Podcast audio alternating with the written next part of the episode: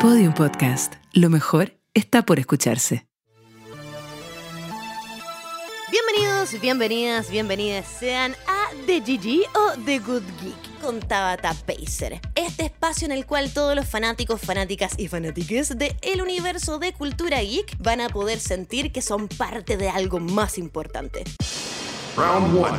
Fight.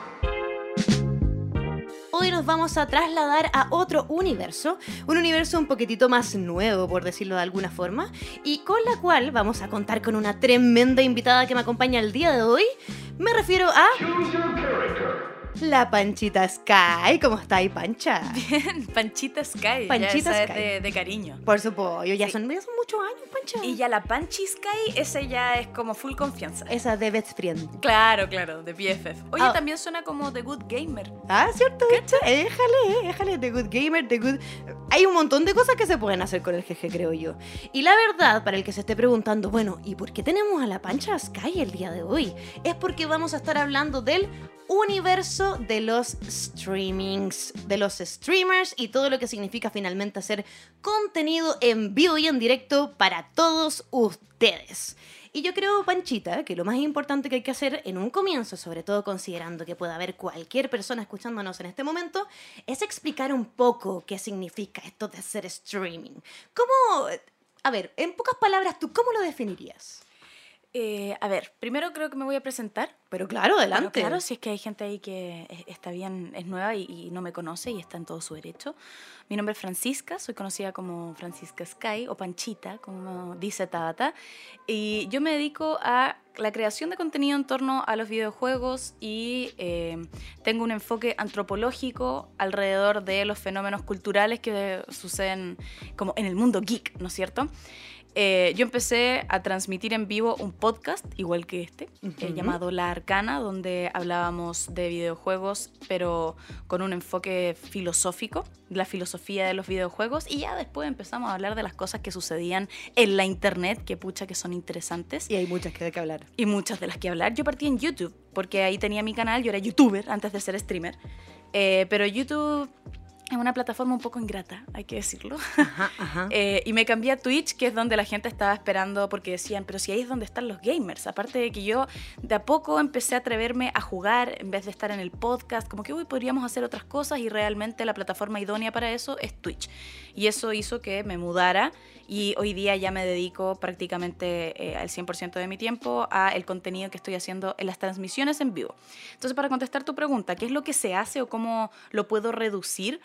es, eh, creo que el mismo contenido que nosotros estamos viendo en Instagram o que estamos súper acostumbrados a ver en redes sociales, pero de manera prolongada. Es ver finalmente distintos canales de televisión, pero autogestionados. Claro.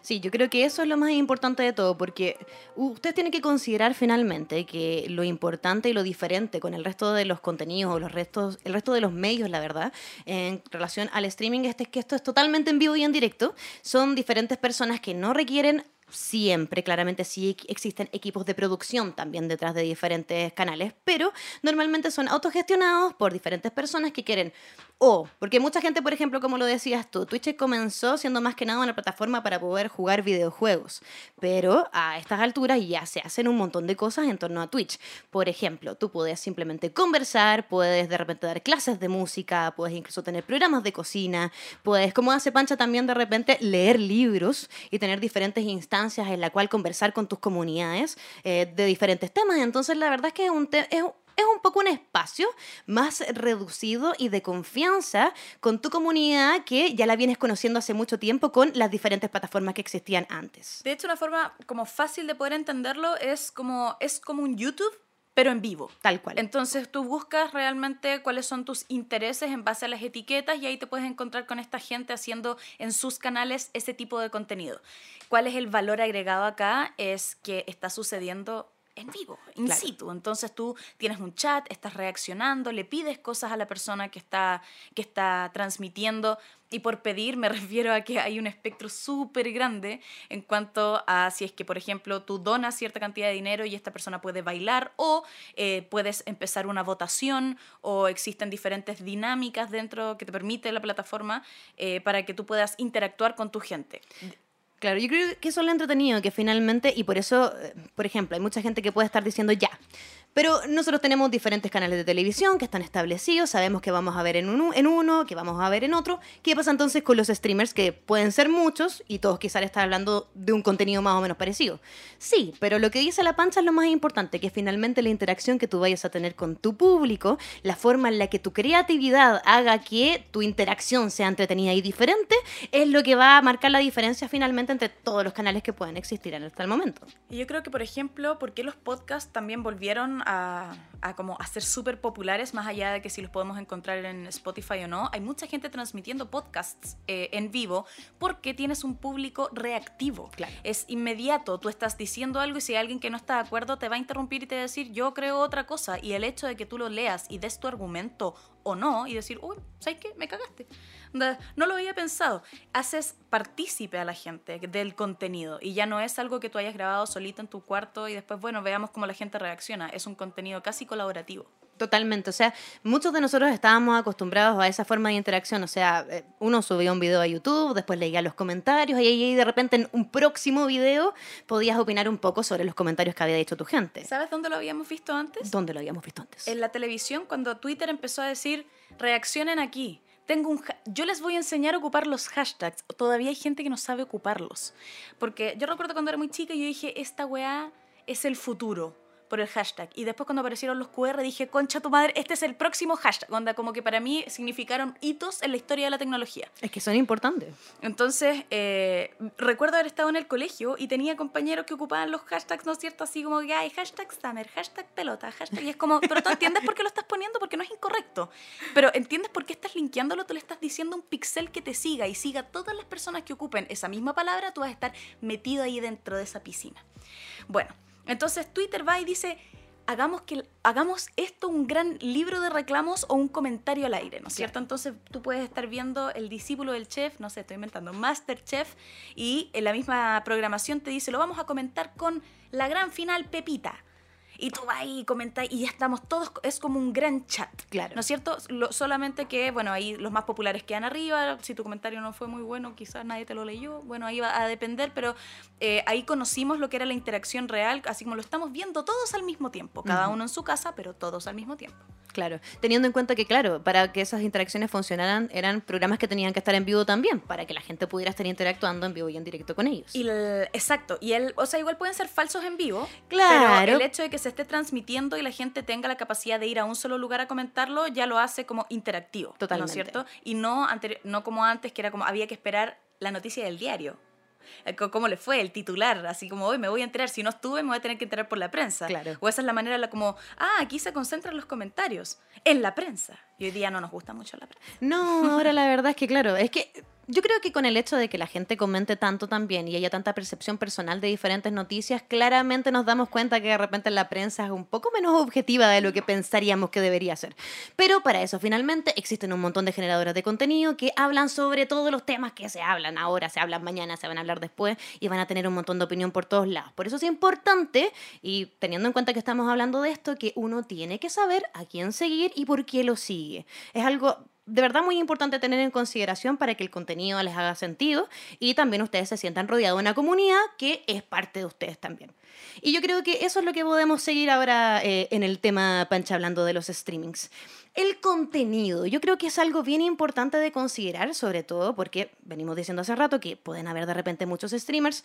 Eh, la plataforma empezó siendo un poco de videojuegos, la gente reaccionaba a diferentes videojuegos, jugaba a diferentes videojuegos, a veces salía, no sé, pues se estrenaba un videojuego, todos estaban jugando el mismo videojuego, pero la verdad es que al saber que todos tienen diferentes reacciones es entretenido poder verlos en sus diferentes etapas. Pero ahora ya hay tanto contenido que se puede llegar a incluso crear como un canal de televisión, tal cual como lo vemos en la televisión, pero en un canal de Twitch. Algo que dijiste y me- me quiero detener en lo de, bueno, cuando Twitch, eh, cuando Twitch empezó, era de este canal de, eh, donde se jugaban videojuegos y las distintas reacciones. Y acá me gustaría contestar una pregunta que quizás varios están haciendo, que es como, pero entonces, ¿por qué no juegas el juego? ¿Por qué ves a alguien jugar en vez de... Bueno, y más allá de que si es que tengo el dinero o no para comprarlo, Claro.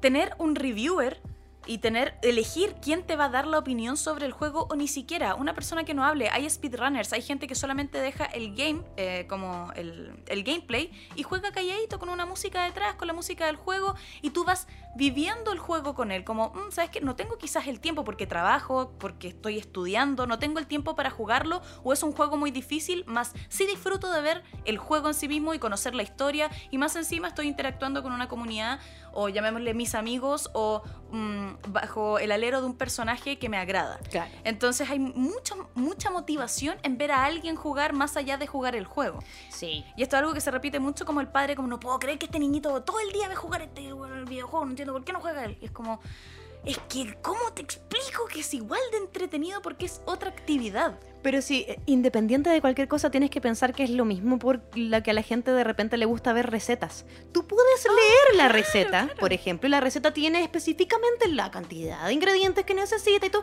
pero aún así, ¿tú qué prefieres? Ver un tutorial. ¿Por qué? Porque que la persona lo esté haciendo y tú ver cómo lo hace es lo que realmente te interesa finalmente.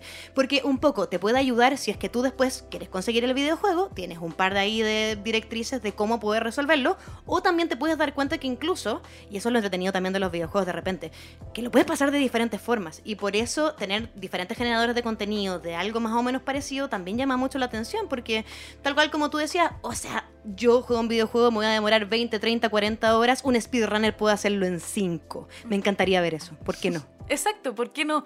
Me encantó la analogía con la receta, la voy a empezar a ocupar, permiso. Es que es, es Y literal. aparte de que puede que ni siquiera la, la- puede que ni siquiera lo cocines, más sí sigues muchas cuentas de recetas tal cual. y las guardas Me y te encantan. engañas. Me encantan. Sigo una, mira, ni siquiera soy vegana y sigo una cantidad de recetas veganas y Instagrams re- veganos. De, oh, es que es increíble. conocimiento igual de alguna manera. Y sirve mucho, sobre todo para cuando después digan, ay, ¿qué come lo de...? Ah, Ah, esto, ah, mira, esto. Yo no lo he preparado, pero lo conozco. bueno, y y respondiendo a tu pregunta respecto al contenido y como que vemos estos canales que ya son prácticamente te- canales televisivos, eh, m- me gusta pensar que la libertad que nos dieron a los generadores de contenido va a hacer que también existan, exista una mayor cantidad de variedad ante el gusto y también de las comunidades. Antes nosotros estábamos súper acostumbrados a ver al youtuber que estaba de moda, porque todo Chile vio a Germán Carmendia, Obvio. porque todo Chile conoció a Bardock, Por porque era el único que era como videojuegos y humor, ¿no es cierto? Y eran, eran hitos, cada vez que salía un video todos lo estábamos viendo, pero porque esos generadores de contenido eran únicos, no había más eh, mercado. Hoy día levantáis una piedra y hay mucho de todo. Y lo, lo bonito de eso es que cuando viene una marca o cuando incluso tú como usuario dices, ¿qué quiero ver? A mí me gusta el Animal Crossing, pero no solo eso, a mí me gustan las cosas rosadas, me gustan las niñas eh, tiernas y me encantan los gatos. Y tú puedes el- e- e- encontrar exactamente a ese creador de contenido que, va, que más encima va a atraer a otras personas que le gustan las mismas cosas que a ti. Tal cual. Entonces ya no estás compartiendo con toda la masividad de Germán Carmendia. Tú vas y encuentras a tu grupo de amigos de manera inmediata, prácticamente. Y el hecho de que más encima entres a un en vivo, en directo, de que están jugando Animal Crossing con todo rosadito y que en el chat todos opinen lo mismo y que más encima se empiecen a dar datos de diferentes cosas, de cómo pasar esto, de cómo, no sé, pues, hablando de Animal Crossing, hacer un vestido específicamente Lolita. Eso es lo entretenido que finalmente se genera detrás de un streaming. Y que eso no se da en todos los que juegan Animal Crossing. No. Que eso es lo que. Es, ese es como mi punto. Tú puedes encontrar en la categoría de Animal Crossing, y esto es un ejemplo nomás, puede ser cualquier otro videojuego, pero que no solamente el videojuego dictamine eh, el género, sino que sea también la personalidad de tu creador. Y entonces ahí el contenido se hace más único. ¿Qué pasa con eso también? Que la competencia es exuberante. Es.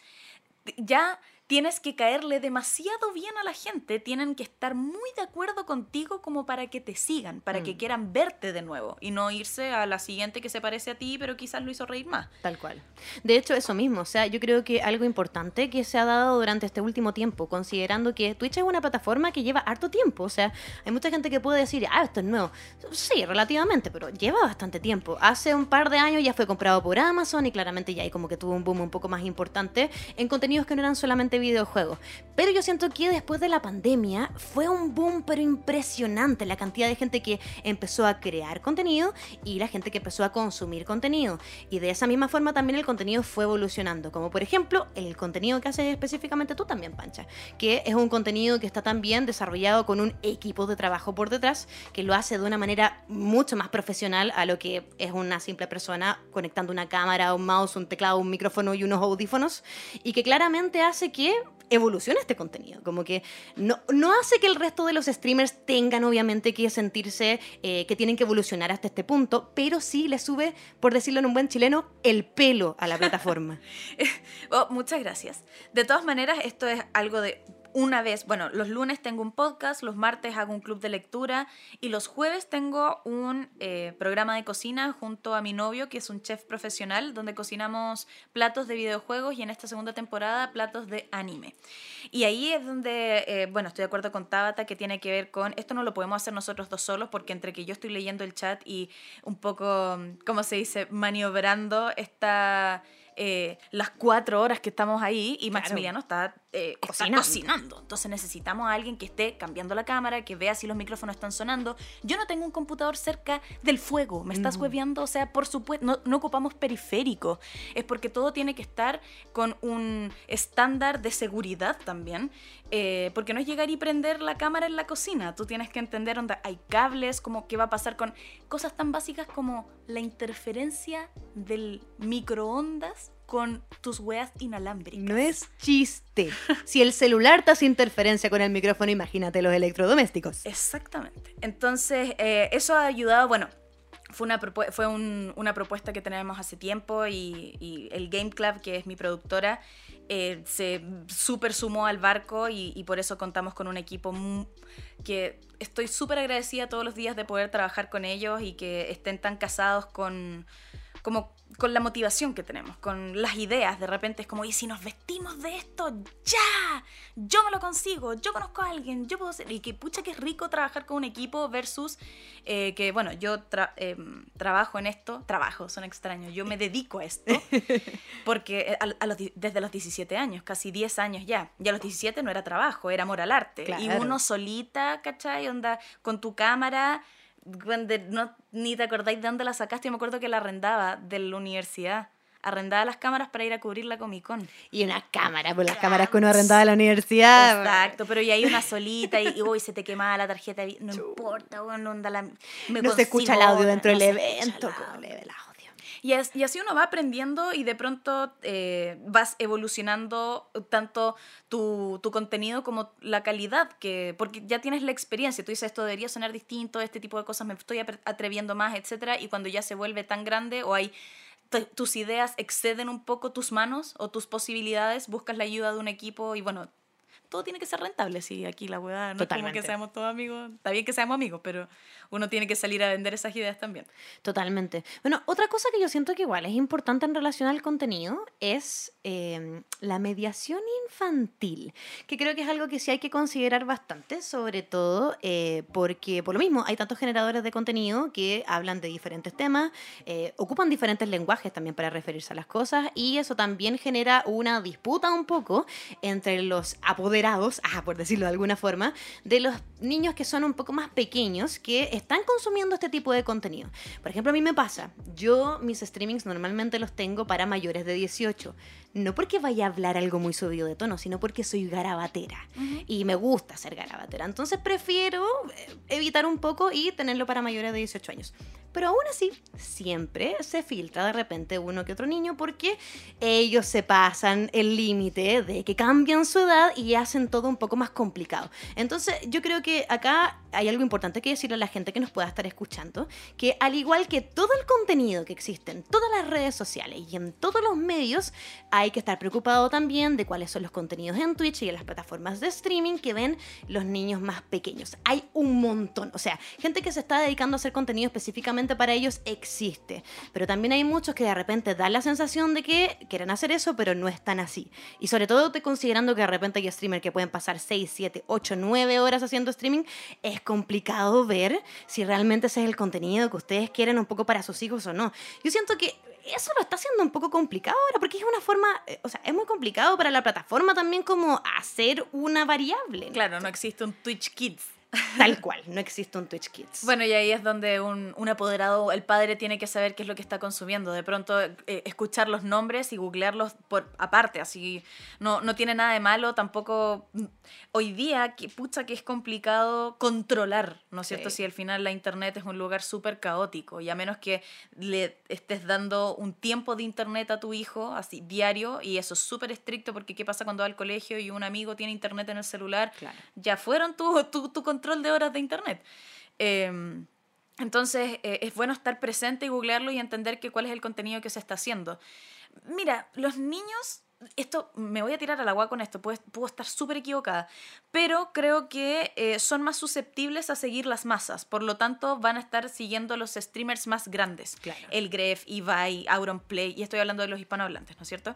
Entonces, como que, porque sus amigos también lo están viendo, es, poco, es poca la exploración que hacen porque eh, ahí estarían excluyéndose del FOMO, que es como Claro. Eh, the fear of missing out. Onda, todos quieren estar presentes y- en lo que están hablando, porque sea- es lo que te hace estar a tener amigos y estar Como nosotros hablábamos del anime que salía en el Club de los Tigritos, Exacto. ellos hablan de lo que habla el streamer, por supuesto que hizo streaming anoche. Exacto, entonces por eso creo que como que un poco es un poco más seguro porque van a estar viendo a estos grandes y estos grandes están puta, con casi una pistola en la cabeza de lo bien que se tienen que portar por, la cantidad de marcas que hay detrás y la exposición que tienen. Entonces, cuando hay streamers más pequeños, y me refiero a nosotras, nosotros somos streamers pequeñas, incluso si tenemos redes sociales grandes. Estamos hablando de que hay gente que está streameando y que cada vez que prende tiene 50.000 viewers, onda, Así un punto de rating. Eso mismo, para la gente que nos está escuchando y dice, no, no debe ser tanta gente, sí, eso, 50 mil, 60 mil, 100 mil personas eh, viendo a una persona a una haciendo persona. streaming. Exacto. Eh, y eso que estamos hablando como un día normal. Imagínense cuando hacen eventos. Estamos hablando de 200.000 personas, cuando se suman incluso em, figuras públicas que no son propias del streamers, de streamers, del streaming como futbolistas Claro. o personas de la radio o etcétera. Genera aún más, eh, más expectación. Entonces, por eso me parece que de pronto streamers que no tienen tantos seguidores, eh, eh, son pocos los niños que están como descubriendo, como, oye, me voy a quedar acá, si dice grabato, dice algo que, por ejemplo, los slots, o que están, el, ¿cómo se dice? Cuando uno apuesta. Ah, la apuesta. Las apuestas son un tema en Twitch. Porque tú tienes que poner que tu contenido es may- para mayores de 18. Sin embargo, como dices tú, se filtran estos niños y es ilegal que los niños apuesten. Tal cual, el tema es que, claro, eh, ahí los controles son muy complicados, que es lo que le pasa a todas las plataformas. O sea, también tenemos a Zuckerberg rompiéndose el cráneo por la cantidad de niños que tienen Facebook que tienen menos de 14 años y que no debería ser así, porque esa es la ley principal dentro de Facebook. Entonces, la verdad ¿Sabía es que- usted? Eso mismo, ¿sabía usted? Su hijo menor de 14 años no debería tener Facebook. Entonces, la verdad es que es súper complejo de manejar y el gran problema es que quien puede salir trasquilado detrás de este asunto normalmente tiende a ser el streamer. Porque si después algún padre o alguna madre enojada empieza a reportar su contenido, empiezan a haber strikes y a haber cada vez menos posibilidades de hacer contenido más creativo para cada uno de estos desarrolladores. Entonces, por eso, para que cada uno de estos medios siga funcionando, es muy importante que estemos todos de la mano y que se entienda que si hay un contenido un poco más subido de tono, probablemente no es para, para menores de 18 años. Exacto. Yo creo que eso es algo que es muy importante de considerar, sobre todo eh, para quien esté escuchando este podcast, eh, para quien pueda ser madre o padre también, y que esté interesado en este universo y que también entienda que es muy probable, y más adelante vamos a hablar de esto, que esto sea el futuro y sea lo que venga de ahora en adelante. Vamos a ver qué va a pasar con el resto de los medios una vez que eh, las plataformas de streaming se establezcan de manera como más potente. Yo creo que eso podría ser lo que se venga para el futuro, pero lo vamos a dejar para. Dame un segundo. ¿Por qué? Porque quiero que hablemos de otra cosa que también es muy importante. Creo yo a estas alturas que viene siendo lo más importante dentro de eh, cómo poder hacer que, finalmente todos estos canales sigan funcionando. Porque claramente el contenido es súper importante, que es lo que le vamos a dar a la gente, pero las comunidades son las que finalmente hacen que todo este baile funcione. ¿Qué opinas tú sobre, no sé, no... No quiero partir específicamente con tu comunidad, pero ¿qué piensas tú como con la comunidad en relación a los canales de streaming. Mira, muy de la mano con lo que estábamos conversando recién, de que antes íbamos a lo masivo, íbamos a estas pocas figuras que existían porque era como la oferta que había, y hoy día tú te estás alojando, entre comillas, en la casa o en el canal de un streamer o de una figura en particular, y eso hace que generes lazos también. Hoy día, la cantidad de contenido, y llamémoslo contenido chatarra, ya que existe, y acá eh, un ejercicio, un ejercicio para la gente que nos está escuchando. ¿Cuántos virales ven al día, ya digamos en TikTok, que estamos hablando de un video que tiene cientos de miles de visitas, puede ser de receta, puede ser de un perrito lamiendo un gatito, eh, puede ser una chica bailando o un tipo dando un tip, ah, tipo dando un tip. ¿Cuántos de esos virales ustedes luego se meten a esa cuenta y siguen a la persona? Me imagino que son muy pocos. Donde es una. La, como la conversión es mínima. Sorprendentemente mínima. Nosotros ya no estamos siguiendo personas. Lo que estamos haciendo es consumir el contenido anónimo. A menos que te pilles esa misma persona en el viral varias veces y dices, bueno, ya, si quiero saber lo que hace mañana. Ya, ok. Realmente me interesa, por ejemplo, la- las recetas. Sí, a mí me interesan las recetas veganas porque yo soy vegano, en un caso hipotético, entonces voy y sigo esta, esta cuenta. Claro. Pero cuando ves a una chica bailar o cuando ves a un chico tirar un chiste, es, nada de eso es un incentivo porque es solamente un buen chiste y van a venir cientos de otros mientras sigues scrolleando hacia abajo.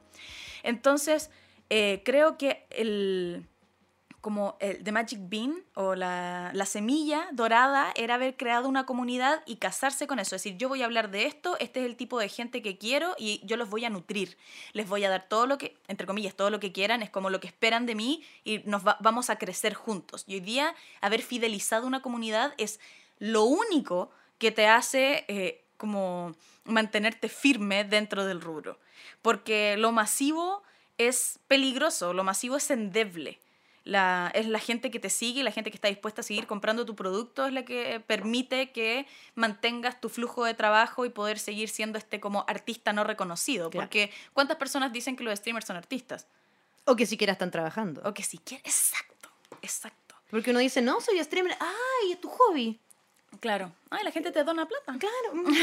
Vives de limosna. Y de hecho, bueno, considerando un poco lo que tú estás comentando, eh, es un poco terrible pensarlo porque las plataformas van un poco a eso, al contenido eh, anónimo, eh, inmediato y que no dure más de 15 segundos y eh, te estoy regalando mi like.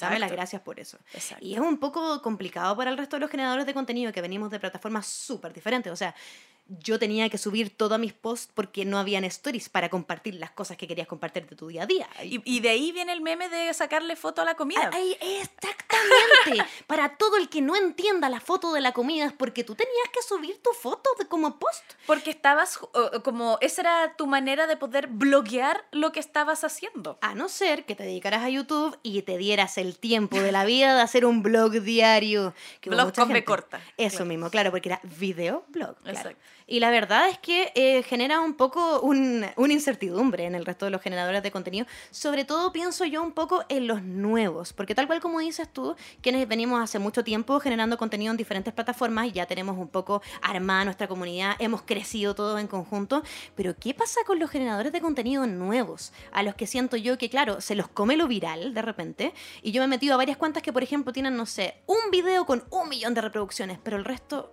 nada. Entonces, así finalmente he visto muchos generadores de contenido muy entretenido que podría dedicarse a esto, pero lamentablemente realmente no puede. Porque así, al igual que él, hay muchos. Es que es un mar. Es un mal. Es un mar. Entonces, eh, lo que dijiste ahí me encantó esto como de, o te metes a una cuenta que tiene tres videos, uno con un millón de visitas, el otro como con cinco mil y el otro así como que, no, como que no quiere la cosa. Y tú dices como, uy, ¿qué pasó aquí? Onda, ¿esta persona trabaja de esto? ¿Esta persona jugó a ser viral? Y creen que la viralidad les va a dar esta... mm, eh, como seguridad ante el trabajo de eh, las redes sociales o llamémoslo ser influencer, pero en verdad para mí la influencia viene como consecuencia del trabajo que haces más que como un objetivo.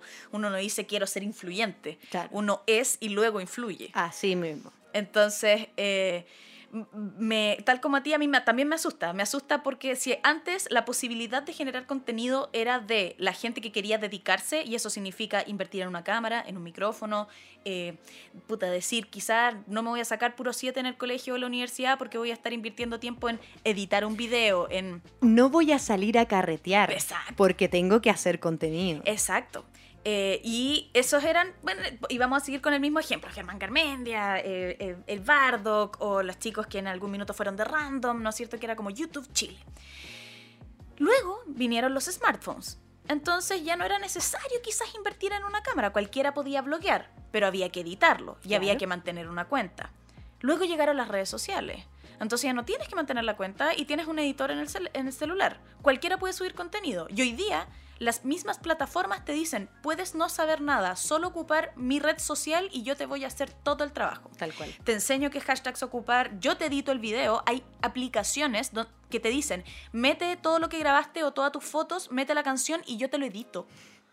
¿Cachai? Y yo estoy pagándole cientos de lucas a un editor que me dice, yo estudié cine y estudié para esto, para entender que necesitas los subtítulos y cómo ponértelos, onda, el, tipo de formato que- de exportación para que esté en Instagram y que es distinto al TikTok, porque si tú tienes un iPhone 3 y el otro tiene un Android, Samsung Galaxy, no sé cuánto, lo van a ver diferente. Tal cual. Y de repente tenía al cabro chico de 12 años que metió toda la foto del perro, le puso un, pon la última canción que es Con viral, un, con un video de tu perro y se verá muy lindo. viral. ¿Cachai? Entonces nos estamos enfrentando a una competencia que ni siquiera es justa, porque no es una competencia entre comillas sana o es una competencia, eh, bueno, quiero volver a decir justa, pero estaba tratando de buscar como otra palabra, Eh, porque no te estás enfrentando a colegas, No, te estás enfrentando a todo el mundo. literalmente a todo el mundo. Y sabéis que con eso mismo quiero ir a otro punto, al tema de la dedicación que tiene que haber para realmente poder convertirte en un streamer. Porque al igual que con YouTube pasa que cualquier persona que haga streaming se convierte en streamer, tal cual como cualquier persona que subía videos a YouTube se convertía en youtuber. Pero personalmente no lo siento tan así. Yo no, siento yo que creo que eso es súper incorrecto. eh, Totalmente, yo también siento que es súper incorrecto porque eh, eso es la base, o sea, tú subiste un video a YouTube, tú hiciste un streaming, pero eso no te hace streamer ni youtuber. Tal cual como tú te... Jugar a la pelota no te hace futbolista. Literal, te puedes disfrazar y eso no te hace cosplayer. Hay un montón de cosas que finalmente se relacionan una con la otra. Y yo creo que algo bien importante que la gente tiene que entender es que para ser streamer o para ser generador de contenido en casi cualquier plataforma a estas alturas, quizás no TikTok, pero quizás todas las anteriores sí, necesitas dedicación. Y yo creo que eso es lo más importante, considerar que puedes hacerlo tú solito, pero todas las cosas que vas a necesitar, tener todas las directrices, tener incluso por lo básico, el computador que te permita mostrar el contenido que tú quieres hacer, sea un IRL o si quieres jugar algún videojuego, que obviamente el videojuego te corra. Entonces hay un montón de cosas que se tienen que considerar a la hora de emprender en este tipo de plataformas. Porque yo sé que la gran mayoría de la gente que nos puede estar escuchando puede estar diciendo, ah, igual esto está entretenido. Dale quizá un par de recomendaciones, diría yo.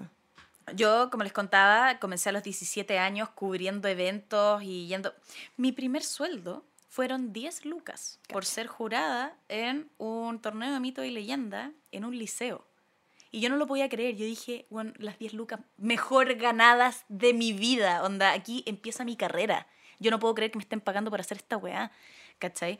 Y eh, así de contenta fui y dije, eh, aquí lo que tengo que hacer es mostrarme, mostrar lo que sé y que la gente me quiera de alguna manera, ¿no es cierto? Como que me reconozca y diga, ah, sí, yo, vale, he visto a esta chiquilla, voy a preguntar alguna. O como que sé que ella va a ser el portal de conocimiento hacia otras cosas, porque por supuesto uno no lo sabe todo ni puede aspirar a saberlo todo. Eh, pero mi, motivación era esa, que yo fuese un punto en común para la gente que encontrara el, como sus gustos. Entonces, bueno, mi contenido fue evolucionando, pude, tuve la fortuna de trabajar en una desarrolladora de videojuegos, en Riot Games, de juego. Me de juego. Desarrollador de juego. De juego. y eh, de ahí, bueno, eso catapultó mi carrera. Y, y de ahí empecé a ser una vocera de videojuegos, pero luego los medios también se metieron en Claro. esto eh, y ya no podías competir con un medio, porque tú no te podías jugar ese juego en 5 10 horas y después al día siguiente decir qué tal te pareció el juego. Ibas a necesitar más tiempo versus los medios que tienen contratada a una persona que cuando salga el juego se lo compran, lo, lo juega y luego al día siguiente ya tiene su review. No puedes competir contra eso. ¿Cachai? Entonces eh, hu- hubo que migrar un poco desde la idea de voy a ser un medio persona a voy a crear mi propio contenido y tengo que estar constantemente convenciendo a la gente de que mi opinión o lo que yo tengo, lo que yo tengo que decir vale la pena. Porque por lo que sea, o te va a hacer pensar, o te va a sacar una sonrisa, o te va a acompañar. Y todos creo que tenemos como una línea o una motivación distinta en cada uno de los creadores de contenido que elige, así como esta va a ser mi personalidad y esta va a ser mi marca. Eh, y eso, tomado en, la dedicación, o como tomando este punto, tiene que ser el motivo de todos los días. Yo creo que tú te conviertes en un streamer o en un youtuber en el momento en el cual tú dices yo sacrifiqué el resto de las cosas que estoy haciendo para poder vivir de esto. Eso te hace o te convierte en ese artista. Eres youtuber en el minuto en el que empiezas a ganar dinero y ese dinero empieza a generar un flujo con el cual tú puedes seguir invirtiendo y seguir creciendo en eso. Subir un video a YouTube y que se haga viral no te hace youtuber, solo te hace tener un video viral. Eh, entonces, bueno, la dedicación en este caso con las ganas de no solamente seguir creciendo, porque creo que hoy día crecer es de lo más difícil, eh, porque la cantidad de gente que te siga empezó a ser cada vez menos importante, Claro. porque las plataformas ya no están mostrando. Tú antes, bueno, voy a hacer un gran paréntesis acá para que entendamos un poco cómo, están cómo está funcionando el algoritmo y qué es lo que se está premiando. Tú antes tenías un Instagram, ¿no es cierto? Eh, un Instagram. Un Instagram. Un Instagram. Una cuenta de Instagram. Una cuenta de Instagram y eh, te seguían tus amigos. Y tenías, digamos, eras una persona popular y tenías 2.000 seguidores. Que eso antes era Harto. chita o onda. eh, eras alguien en tu colegio. eh, 2.000 seguidores era harto y tú subías una foto y esos, a esas 2.000 personas le iban a mostrar tu foto. Porque eso era lo que significaba seguir a alguien. De que su contenido va a ser mostrado en tu feed porque tú decidiste seguirlo y te interesa eso que está mostrando. Hoy día el seguidor no es más que una alerta o una métrica que te dice cuánta gente ha validado tu contenido, más el algoritmo lo que está premiando es la, el engagement. ¿Cómo se dice eso en español? La interacción, muchas gracias. Lo que está premiando es la interacción que tiene el contenido, independiente de tus seguidores. Claro. Entonces, por ejemplo, si tú subes un video de una receta, ¿ya? Y a ese video en la primera hora le va muy bien, se lo va a mostrar a gente que incluso no te está siguiendo. Y eso es súper... Uno dice, bueno, pero ¿por qué estamos enojados con eso? Nos encanta esa idea porque así más gente me conoce. Y tú dices, ya, pero ¿y si a tu video le fue como el pico? Perdón, Adelante. eh, incluso si te siguen esas 2.000 personas, eh, y acá estamos hablando de cientos de miles de personas, no importa porque no se lo vamos a mostrar. Porque tu video no es bueno. Y Tal hay cual. otras personas que se ganaron ese puesto. Porque hoy día ya no sigues a 5, sigues a 3.000, sigues a 5.000 personas. Entre esos tus amigos, tu mamá, el influencer de Estados Unidos y la Tabata Pacer.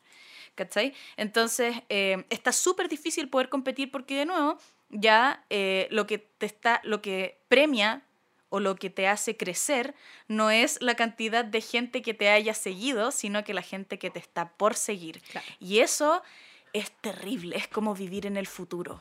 Ahora, De la mala manera. Sí, totalmente. Ahora, yo creo que eso, claro, pasa mucho eh, con las plataformas un poco, y lo vamos a decir así porque, bueno, ya han pasado más de 10 años de los que estamos con redes sociales. Entonces, las plataformas tradicionales. Pero yo creo que con Twitch es un poco más diferente, porque independiente de que claramente tenemos también generadores de contenido de muchos miles de seguidores, también a comunidades más pequeñas les ha ido muy bien últimamente. Yo tengo hartos amigos que empezaron de la nada, no como nosotras, por ejemplo, que ya generamos contenido desde hace mucho más tiempo. Ellos sin generar contenido nunca antes en su vida y empezaron en Twitch y les va bien, pueden llegar a 200, 300 personas, que la verdad, incluso a mí me sorprende, a mí me cuesta un poco llegar a esas cantidades de personas de repente y hay mucha gente que lo ha podido hacer así, por decirlo entre grandes comillas, de la nada, considerando que no eran generadoras de contenido con anterioridad. Pero ahí volvemos a lo mismo, al tema de la dedicación. Porque aquí, a diferencia de antes, por ejemplo, que tú hacías, eh, grababas un video para YouTube, eh, podías editarlo cuando tú quisieras. Ah, no lo voy a editar esta semana, lo voy a editar la próxima. Total, no, no necesito subirlo todavía. Puedo subir tres videos al mes. Ya, bacán. Tengo mis tres videos al mes. Fin, eso es todo. En streaming lo es lo mismo. Tú tienes que estar por, lo menos produciendo tres o cuatro veces a la semana, por ahí, unas dos horas mínimo, ahí ya después las horas que tú quieras, depende de ti, para que tu comunidad realmente funcione y para que empieces a poder tener suscriptores, a poder recibir bits y a poder recibir donaciones, que finalmente es la parte remunerada de ser streamer. Claramente después, si te va muy bien, puedes tener marcas asociadas, que también se incluyan obviamente a esta monetización, pero la más tradicional viene siendo finalmente la que te da la misma plataforma. Entonces, acá yo siento que es un poco más extremo porque la dedicación cambia a una plataforma como YouTube, por ejemplo, en la que podías dedicarte tu tiempo, organizar tu mes. Claramente en streaming también puedes organizar tu mes, pero te va a requerir mucho más tiempo poder generar quizás eh, la misma cantidad de comunidad que se podía hacer antes con un video viral en YouTube a con no poder llegar a ser viral con algo así de inmediato en streaming, sino que ahí necesitas constancia. Y yo creo que por eso quería también eh, como explicarle a la gente el tema de la dedicación de ser streamer, porque no es simplemente yo prendo, estoy aquí un rato, hago streaming una vez a la semana, tres veces al mes y chao. Eso no te va a servir de mucho. Ah, bueno, yo partí streameando una vez a la semana y me di cuenta de exactamente lo mismo que me estás comentando. Eh, que finalmente la gente también te... Y, y es súper bonito porque te echa de menos. Sí, pues. Pero después de ese echar de menos viene te olvido. Porque hay otras personas haciendo lo que, onda, entreteniéndome, ¿por qué tendría que volver a ti? Sí hay casos de mucho éxito donde una persona puede aprender una vez a la semana o incluso una vez al mes y que esta comunidad lo siga porque dice, esto es una ocasión especial, lo único que quiero es estar presente para cuando lo haga. Sin embargo, como tus amigos o como la gente que está recién creciendo y dice, ah, ya, yo me voy a poner a streamear, es necesario que tu comunidad o la comunidad que estés formando te encuentre, Claro. que te encuentre disponible, que esté, esté ahí constantemente y que fin- seas parte de su rutina. Y eso es lo que hacen muchos streamers que son a- angloparlantes. Están todos los días siete horas. Acá en Latinoamérica es imposible, ya porque la plata es distinta. Sí. Los cabros chicos no tienen las tarjetas como- en Estados Unidos. No tiene que pedirle a la mamá que le preste el Prime para ver si es que sale Y además que las diferencias de precio, lo que son 5 dólares en Estados Unidos versus acá los 3 lucas, no es lo mismo, la verdad. Exactamente. Entonces, eh, es necesario poder dedicarse y ser súper, súper eh, responsable de decir como, ya, voy a aprender aunque me cueste, aunque no tenga ganas, voy a aprender igual, porque si no, esa persona quizás es uno, quizás son dos, que dice, ah, no aprendí hoy día, bueno, no importa, ni siquiera lo tengo en mi cabeza, voy a empezar a seguir a otro, porque no me di cuenta que el otro no estaba. Entonces, eh, sí es mucho más satánica la, la competencia, o incluso el, el spotlight. El- Totalmente. el cuánto rato estás en el escenario, cuánto rato estás en el top of mind de la gente. Eso yo creo que es lo más importante finalmente. Por eso todos nosotros nos movemos. Yo ya también voy a cumplir casi 10 años haciendo contenido y nos hemos movido por todos lados porque es la forma de mantenerte presente frente a la gente. Puede ser que, claro, ah, en algún momento se acuerdan de ti, pero la idea es que la gente esté constantemente pensando por alguna u otra razón. Ah, es que la pancha el otro día ocupó una polera rosa. Ah, mira, encontré la misma polera de la pancha. Pa, se acordaron de ti por lo que sea. Finalmente estar en el inconsciente y en el consciente de la gente es lo más importante y para eso necesitas dedicación en una plataforma como Twitch, pero claramente para hacer streaming a estas alturas hay un montón de plataformas también disponibles. Yo creo que otra cosa también a considerar, sobre todo dentro de lo mismo, que también un poco viene con la eh, dedicación, pero entra un poco también en el tema del profesionalismo, es que esto se termina convirtiendo en un trabajo. Hay que ponerlo así, tal cual. Porque ser streamer, o sea, todo lo que les hemos explicado hasta este momento les hace entender, o espero que les haga entender, que claramente es una profesión que requiere mucho tiempo, dedicación, constancia, amor, lágrimas, sudor, sangre, todo lo que queráis. Y por eso mismo también puede tender a ser un poco estresante. A mí me pasa que he visto últimamente eh, niños pequeños haciendo contenido, también algunos haciendo contenido en plataformas como Twitch y me asusta un poco pensar en que ellos empiecen a generar este estrés de no me está yendo bien, no me ven mis amigos, ¿no? tan pequeños de repente. Yo entiendo que es algo bien entretenido y quizás si sus hijos en este momento, eh, para la gente que nos pueda estar escuchando, o incluso tú que nos puedes estar escuchando, quieres empezar a hacer streaming, hazlo, pero por lo entretenido que pueda ser. Finalmente yo creo que hasta estas alturas es como lo que decías tú sobre ser influencer. Eres y después influencias, influencias. Entonces, de esta manera debería ser lo mismo. Haz streaming porque sea entretenido. Si después puedes lograr algo con eso, genial. Pero siento que... eh, y yo siempre trato de meterme en este tema cuando hablamos de redes sociales en general, el tema de cómo influye a, los niños más pequeños en relación a estos contenidos, porque sería una lástima después darnos cuenta que con la masividad empiezan a haber profesionales muy pequeños en relación a un universo que puede ser súper estresante. ¿Qué opinas tú de eso? Chuta. Es que yo soy, creo que muchísimo más estricta en, en cuanto a cómo veo este, este panorama. Y no solo con los niños. A, a mí me gustaría, o en mi mundo ideal, que existiera una certificación que dictamine que tú puedes ganar dinero con esto porque tú eres un creador de contenido. No tienes un video viral, sino que te dedicas a esto de la misma manera en la cual sacas un título de abogado y no le vayas a preguntar a tu tía o ser testigo en mi, en mi juicio. Claro.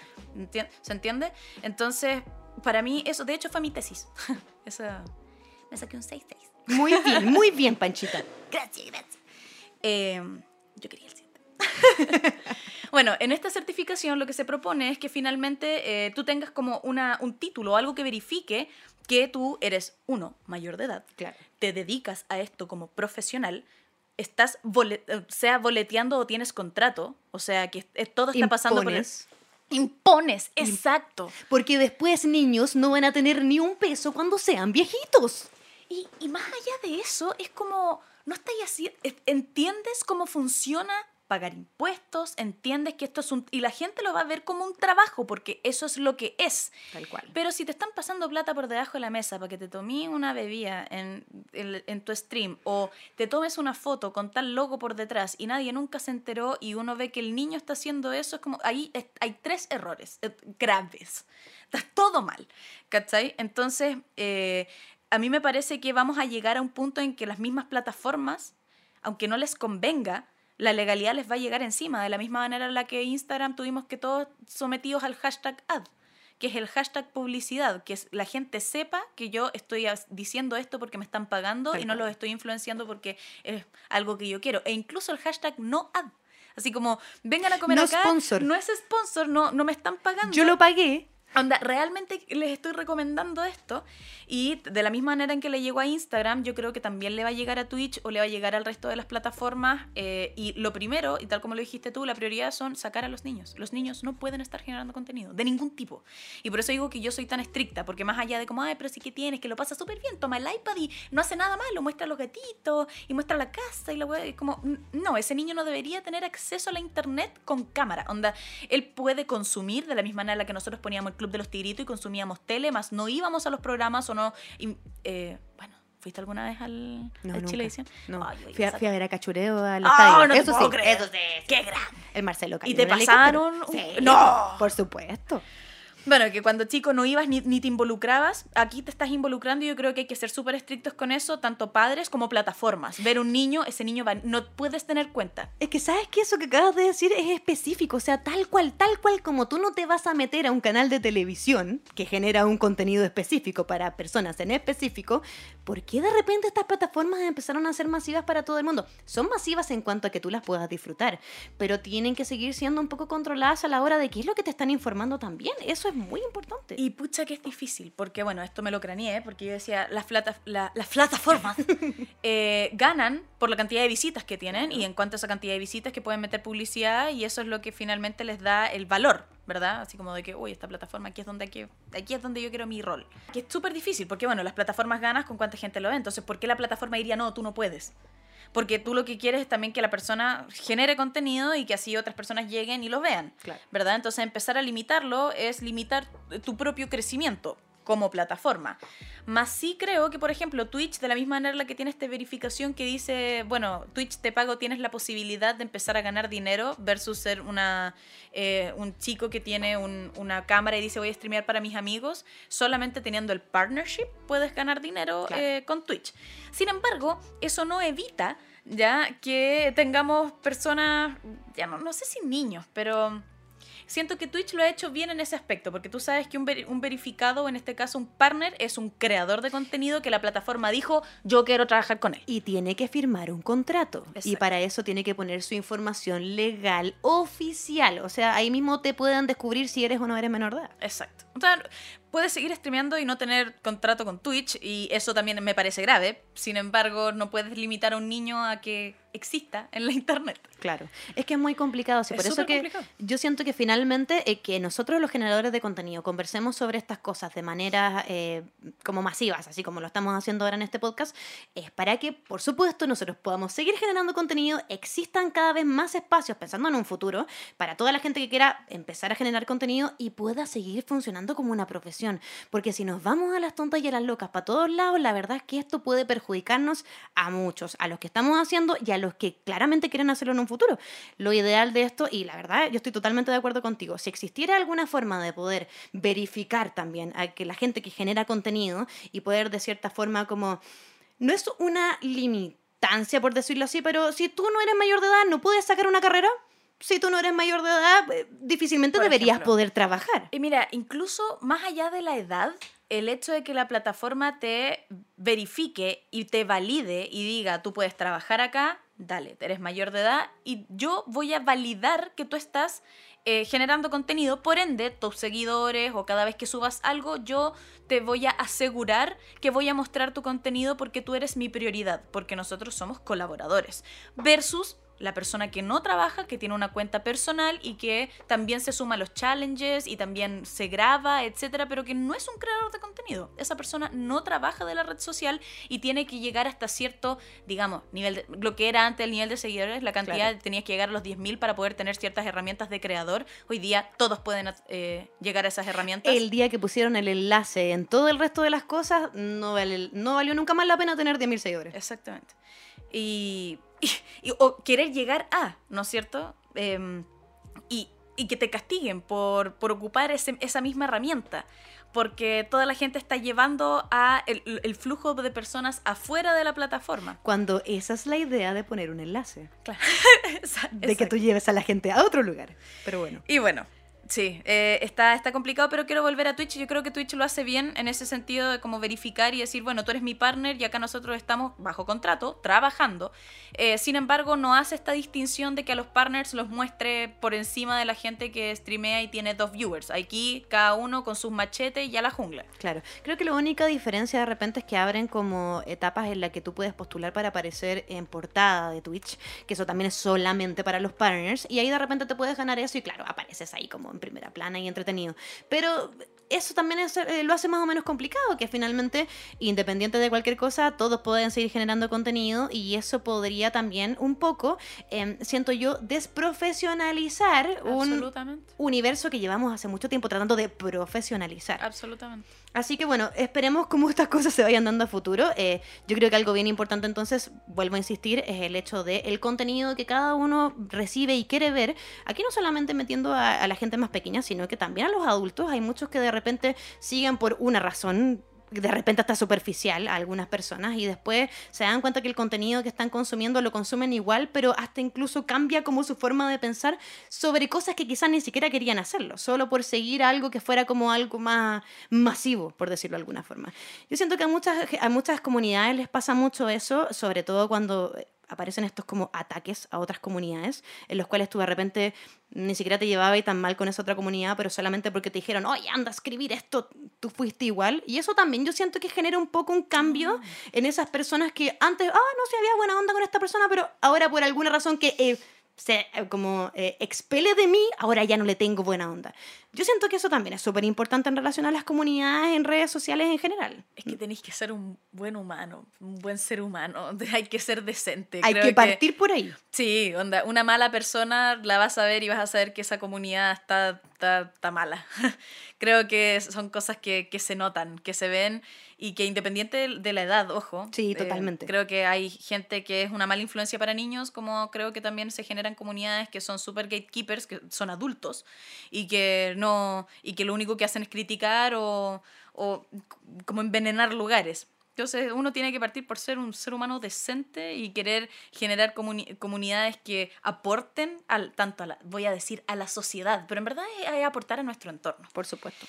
Pero eso también depende de la gente que lo consuma, porque si 100%. mucha gente consume a una persona que de repente tú decís, pero ¿por qué? Bueno, eso le va a dar más espacio a esa persona y que todos quedemos así, pero ¿por qué? ¿Pero por qué? Por todos lados, nadie entiende, pero tiene una tremenda comunidad. Finalmente así funciona. Mi, mi comunidad, por ejemplo, es bastante adulta, de más 18 a 35. Tengo gente casi de 40 años que me sigue y yo digo, uy, qué honor, qué honor que una persona de casi 40 años esté ahí escuchando cómo le lee un cuento. ¿Cachai? Eh, y pucha, qué bonito. Me, me siento súper agradecida de la, de la comunidad que hoy día he formado, eh, también dejando atrás otras cosas que quizás como por ejemplo la masividad, que, que lo que me da League of Legends, y saber que esa no era mi comunidad, no, no era donde quería estar para siempre. Eh, tomé todo lo que pude, aprendí todo, les tengo mucho cariño, pero yo quería estar con los intelectuales, yo quería estar con los pesados igual que yo, eh, los que me dicen que me equivoco cuando no doy un argumento onda súper bueno, eh, y, aprendo todos los días de ellos y ahí es donde me quiero quedar. Quizás no son millones de personas, millones de seguidores, pero sí son esas personas que da lo mismo en el podcast en el que esté, van a estar escuchándome y me dicen así como, y te seguimos para acá, y te seguimos a donde vayas, o invita, eh, como invítanos a consumir algo, porque aquí este, este es como mi, mi corriente. Entonces, cuando yo hago rights o es como, "Oy, vayan a ver a esta persona, es como confío, confío en tu criterio. Si tú me dices que voy a ver a esta persona porque se parece a ti o se parece en algo a lo que haces, este, este es el camino que voy a seguir. Claro. Porque, de nuevo, la internet ya está saturada. Tú no te metes al internet y dices así como, ya, a ver a quién sigo, No. a ver qué hago. De hecho, como que decís, a ver, quiero eh, gatos rosados de cola corta y vaya a encontrar 7000. Exacto. Puedes elegir cuál de todos esos gatos con la corta quieres responder. Oye, yo creo que otra cosa ya como para ir cerrando un poquitito del podcast del día de hoy. Primero que nada, muchas gracias por haberme acompañado, Panchita. gracias a ti Eh, por invitarse. Pero por supuesto, cuando quiera, oiga. Es un poco pensar en el futuro. ¿Qué es lo que sientes tú que va a pasar en un futuro con las plataformas de streaming? Porque siento que ya hablábamos un poco de que las redes sociales en general venían un poco consumiendo a los eh, otros medios que existen, a los medios más tradicionales o los que llevan más tiempo. ¿Qué piensas tú que va a pasar específicamente con las plataformas de streaming o de finalmente contenido en vivo y en directo? Mm, My take o mi pronóstico en esto es que se va a dar el fenómeno del pez más grande. Hay tanta gente streameando, eh, tanta gente con las ganas de empezar esto porque también es una posibilidad de carrera, porque está rico tener atención, porque pucha, todo el mundo quiere que nos regalen cosas, que es como el estereotipo o lo que la gente cree que es trabajar en esto. Eh, y bueno, no es un trabajo tradicional. Eh, Ya, ya partiendo por ahí, pucha, qué entretenido poder vivir el futuro o poder vivir las nuevas oportunidades que se dan con estas plataformas, la internet, pucha, me encanta la internet. Eh, sin embargo, eh, ese es el efecto contrario, porque hoy día hay tanta gente metida que, como dices tú, el profesionalismo se, es, es todo muy heterogéneo.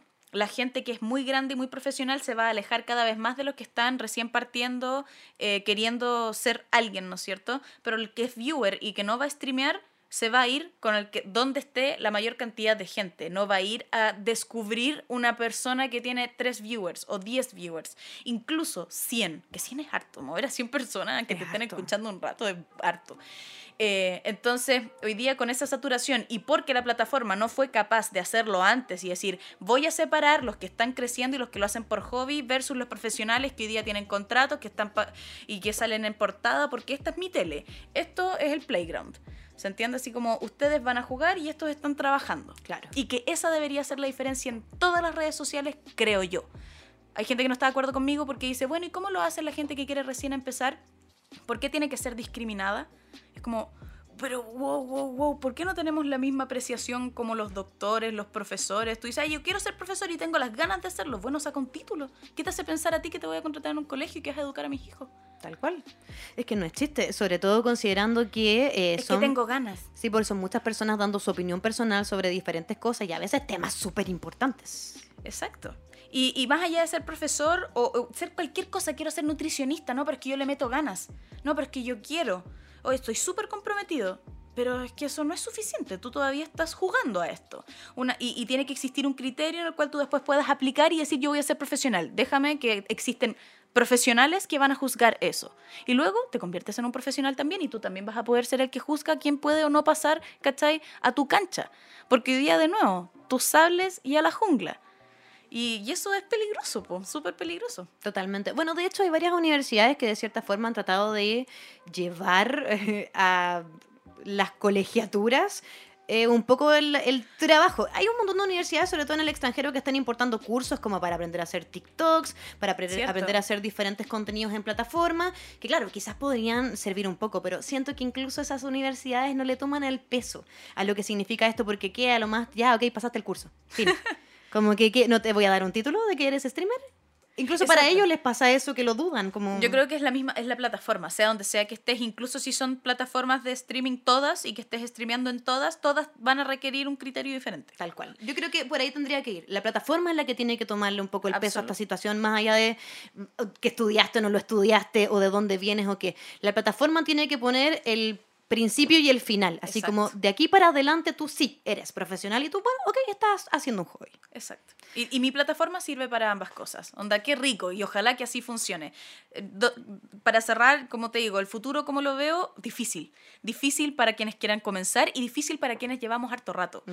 Porque estamos en un proceso de cambio, la brecha histórica después de una pandemia. Así que eh, va a estar entretenido, pero eh, damos con, con cuidado, damos con harto ánimo. Los colegas nos tenemos que, que apoyar muchísimo y la gente que viene recién empezando y que tiene ganas, que lo haga bien, que lo haga porque, como dijiste tú, porque le gusta, porque quiere y lo que viene después va a ser consecuencia de su buen trabajo o de lo, lo mucho que les gusta hacer lo que hacen. Siempre lo que hagan, háganlo con cariño. Tal cual. Y lo que venga después, tómenselo de la manera más seria que se lo puedan tomar, porque así lo hacemos todos nosotros para que finalmente esto siga funcionando.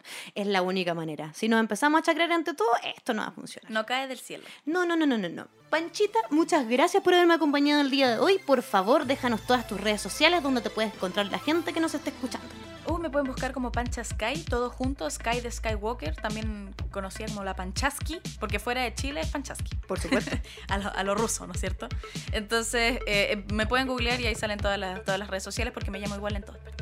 Así, Tuve la suerte.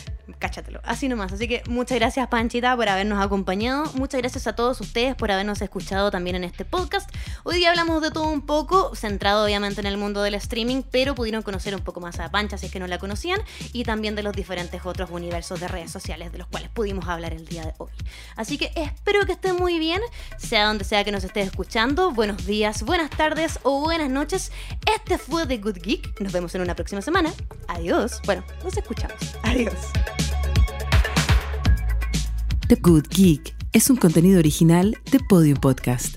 Para escuchar más conversaciones como esta, entra a podiumpodcast.com, Spotify o donde escuches tus podcasts. Síguenos en nuestras redes sociales y búscanos como Podium Podcast Chile.